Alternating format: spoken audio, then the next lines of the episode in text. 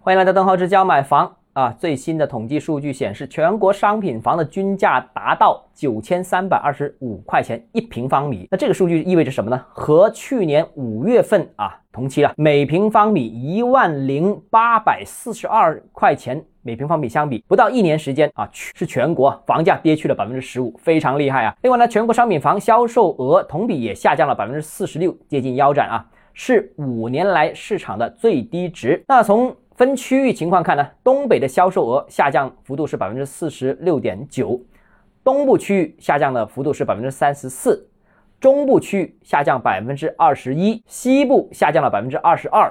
那全国楼市低迷，那当然最低迷是东北了啊。那全国楼市低迷，市场需要政策支持是毋庸置疑的。那于是呢，今年五月份开始啊，全国各地的掀起一波楼市的调控松绑大潮，而在这次松绑大潮当中，力度是明显是比之前一波是要大的。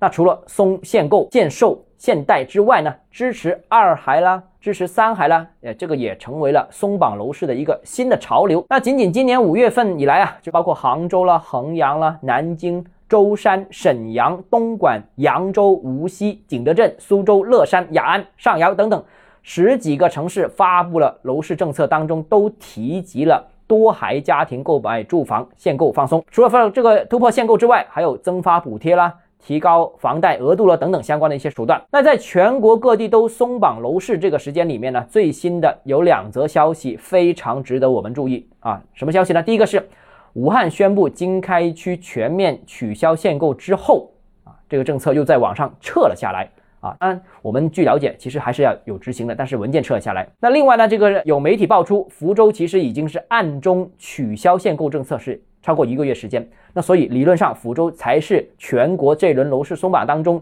第一个执行呃松限购政策的啊。上上周的时间，这个南京放开二手房限价政策出现了新政一日游，当然新政可能一日都没有，只有半日时间了。所以最近好像我们已经看到松绑楼市新政啊到达了一个新的一个阶段。